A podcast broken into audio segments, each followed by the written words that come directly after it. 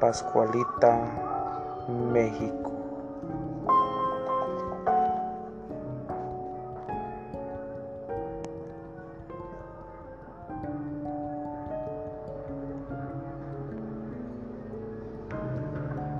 Detrás del aparador de un local llamado La Popular, una tienda de Chihuahua encargada de hacer los famosos vestidos de novia de la zona.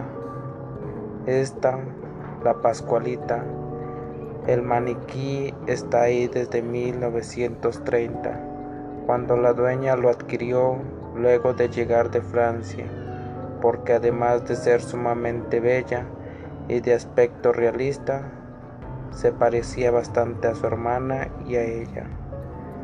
Según se cuenta, desde el primer día en que la novia se, de cera estuvo en la popular, tuvo mucho éxito entre los transeúntes, pues era distinta a los demás maniquís de la época.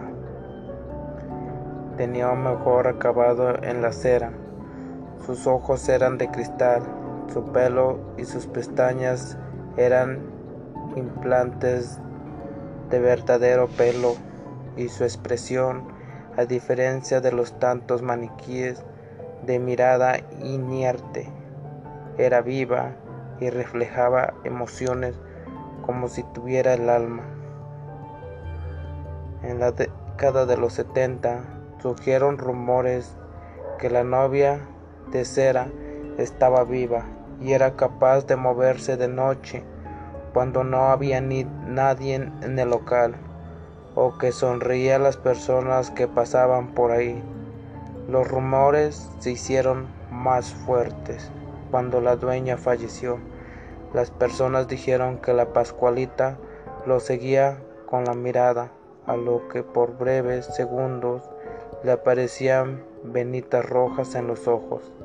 Algunas empleadas renunciaron porque vivieron, lloraron o moverse a la Pascualita, y otras se negaban a vestirla porque supuestamente le aparecía venas venosas en las piernas, que posteriormente desaparecían. La Pascualita.